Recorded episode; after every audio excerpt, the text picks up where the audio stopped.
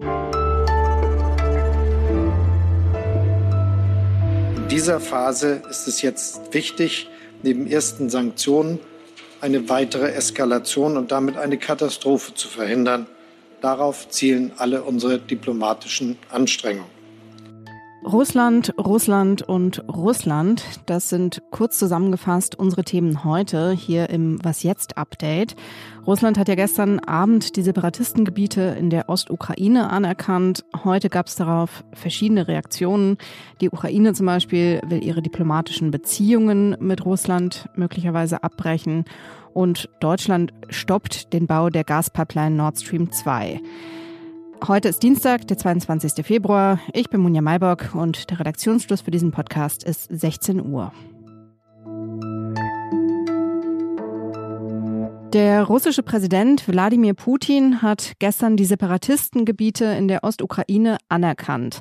Russische Truppen sind offenbar auf dem Weg dorthin, angeblich um die Separatisten dort vor einer Aggression der Ukraine zu schützen. Putin hat außerdem Freundschaftsverträge mit den beiden sogenannten Volksrepubliken geschlossen, in denen steht, dass dort dauerhaft russisches Militär vor Ort sein soll. Das ist ein Bruch mit dem Minsker Abkommen, das den Truppenabzug festschreibt. Heute Vormittag hat das russische Parlament diese Verträge ratifiziert. Und über diese aktuellen Entwicklungen spreche ich jetzt mit Maxim Kireev. Er ist Korrespondent in St. Petersburg. Hallo Maxim. Hallo. Was bedeutet denn diese russische Anerkennung der sogenannten Volksrepubliken von Donetsk und Luhansk genau? Also das kann man abschließend momentan leider noch gar nicht sagen, weil die Ukraine-Krise ja noch weiter besteht. Also es sind auch noch russische Truppen rund um die Ukraine stationiert. Das heißt, ähm, es könnte ähm, die erste Stufe zur weiteren Eskalation sein. Das ist durchaus möglich. Vor allem, wenn man bedenkt, dass ähm, offiziell ja diese Republiken deutlich mehr Territorium beanspruchen, als sie eigentlich kontrollieren. Ja, also in der Verfassung von der Donetsker Republik ist festgeschrieben, dass das ganze Territorium ähm, äh, des Donbass sozusagen als ihr Staatsterritorium beansprucht wird. Das ist bisher noch nicht klar, wie da die Regelung am Ende aussieht, ähm, auf was sich genau diese Unabhängigkeits ähm, äh, Erklärung oder Anerkennung bezieht. Das ist der eine Punkt. Der zweite Punkt, wenn man jetzt wenn man jetzt wirklich davon ausgeht, dass es äh, nur diese Anerkennung gibt und es dabei bleibt, heißt es, dass äh, Russland auf jeden Fall einen Teil der Ukraine, einen weiteren Teil der Ukraine dauerhaft besetzt, dass es einen dauerhaften Konflikt zwischen diesen beiden Ländern gibt. Ähm, das könnte in, äh, ja, in einem jahrzehntelangen Streit ausarten und wird die Beziehungen zwischen Russland und der Ukraine und auch mit dem zwischen Russland und dem Westen auf Jahre hinaus belasten. Du hast es ja gerade schon gesagt, äh, die sogenannten Volksrepubliken Donetsk und äh, Luhansk äh, haben sich selbst als solche proklamiert, aber völkerrechtlich sind sie ja nach wie vor ein Teil der Ukraine. Ähm, heißt es jetzt, wenn russische Truppen dort ankommen, ist das ein Angriff auf die Ukraine? Man könnte diese Frage mit einem Jein äh, beantworten. Äh, Im Prinzip äh, rechtlich gesehen könnte man das als, einen, als eine Invasion der Ukraine betrachten. Der zweite Punkt ist natürlich, dass diese ähm, Konstellation, die es da, äh, sage ich mal, bis vorgestern halt noch gab, ja, also dass äh, diese Republiken abtrünnig sind, dass die ukrainischen Streitkräfte da an, an der Kontaktlinie stehen, dass es diese de facto Konstellation war im Endeffekt von beiden Seiten so toleriert worden und ähm, deswegen ist es vielleicht äh, unter diesen Gesichtspunkten mh, hm, nicht ganz abschließend zu sagen, dass es jetzt wirklich ein Angriff Russlands ist. Putins Begründung dafür, dass er jetzt Truppen in die Ostukraine schickt, äh, ist ja eine angebliche Aggression der Ukraine ähm, und dass die dort angeblich einen Völkermord an der russischsprachigen Bevölkerung plane. Ist da irgendwas dran? Also das ist äh, eine absolut parallele Realität, die äh, die russischen Staatsmedien da geschaffen haben, mit Hilfe der äh, Separatisten vor Ort. Es gab keine wirklichen Belege, es gab keinen einzigen Beweis, unabhängigen Beweis dafür, dass die Ukraine auch nur irgendwas, was in, im entferntesten Sinne an einen Völkermord erinnert, plane. Also das ist wirklich eine ganz gigantische, gigantische Lüge und äh, die ist durch nichts belegt, ja. Dankeschön. Und eine Ergänzung noch. Die Meldung kam dann noch rein. Inzwischen hat ein Sprecher des Kreml gesagt, dass die Anerkennung sich auf die gesamten Separatistengebiete bezieht, also auch auf die Gebiete, die derzeit von ukrainischen Kräften kontrolliert werden. Die Lage ist heute eine grundlegend andere. Und deshalb müssen wir angesichts der jüngsten Entwicklung diese Lage auch neu bewerten. Das sagte Bundeskanzler Olaf Scholz heute Mittag. Ich habe das Bundeswirtschaftsministerium heute gebeten, den bestehenden Bericht zur Analyse der Versorgungssicherheit bei der Bundesnetzagentur zurückzuziehen. Das klingt zwar technisch, ist aber der nötige verwaltungsrechtliche Schritt, damit jetzt keine Zertifizierung der Pipeline erfolgen kann.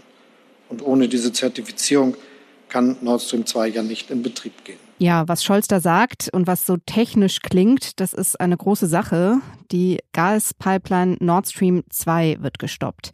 Die Pipeline, die Gas von der russischen Ostseeküste nach Deutschland bringen soll, ist seit September ja fertig gebaut und auch mit Gas gefüllt.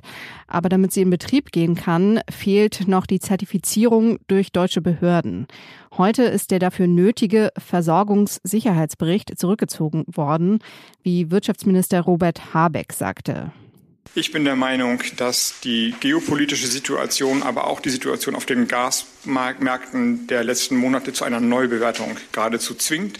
Insofern ist in den letzten Wochen und Monaten akribisch dieser Schritt vorbereitet worden und heute dann der Versorgungssicherheitsbericht zurückgezogen worden. Habeck warb nochmals dafür, sich von russischem Gas unabhängig zu machen. Deutschland sei trotz allem versorgungssicher, sagte Habeck. Die Ukraine lobte den deutschen Kurs. Der Stopp von Nord Stream 2 sei moralisch, politisch und praktisch der richtige Schritt unter den gegenwärtigen Umständen. Das schrieb der ukrainische Außenminister Dmitry Kuleba auf Twitter. Auch aus den USA, die ja von Anfang an gegen Nord Stream 2 waren, kam Lob für die Entscheidung. Auch die Klimastiftung Mecklenburg-Vorpommern, die von Nord Stream 2 finanziert wird, lässt vorerst ihre Arbeit ruhen. Was der Stopp von Nord Stream 2 bedeutet, analysiert mein Kollege Zacharias Zacharakis aus dem Wirtschaftsressort von Zeit Online.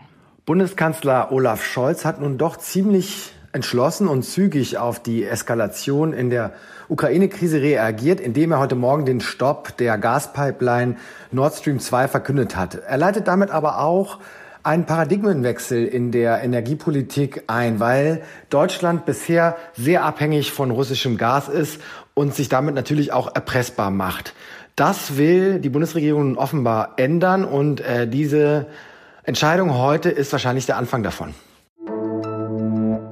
Alle beraten ja gerade über Sanktionen gegen Russland. Die USA wollen heute noch neue Strafmaßnahmen verkünden.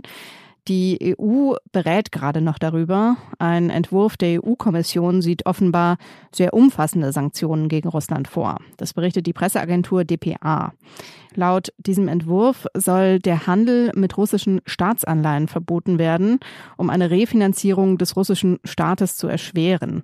Außerdem sollen mehrere hundert Personen und Unternehmen auf die Sanktionsliste der EU kommen. Großbritannien ist ein bisschen schneller und hat schon Sanktionen verhängt, und zwar gegen fünf russische Banken und drei vermögende russische Privatpersonen. Die drei Personen gelten als enge Verbündete Putins. Ihr Vermögen in Großbritannien soll nun eingefroren werden und ihre Einreise nach Großbritannien untersagt. Was noch? Heute Morgen haben wir hier im Podcast ja über das heutige Datum gesprochen, das zum Heiraten sehr beliebt ist, der 22.02.2022. Jetzt habe ich leider schlechte Nachrichten für Sie. Ein Hörer schrieb uns nämlich, dass Ehen, die an solchen besonderen Terminen geschlossen werden, kürzer halten. Und es gibt tatsächlich eine Studie dazu aus den Niederlanden. Ähm, ich verlinke die Ihnen auch. Und diese Studie sagt, wenn Ehen an besonderen Terminen, zum Beispiel auch dem Valentinstag, geschlossen werden, dann ist das Risiko einer Scheidung um 137 bis 509 Prozent höher als bei anderen Ehen. Also, falls Sie heute geheiratet haben, genießen Sie die Party.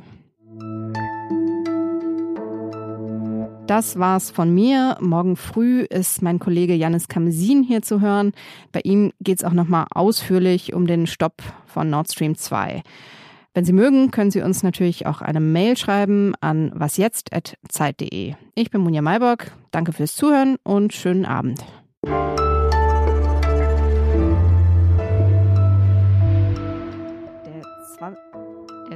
Der 22.02.2022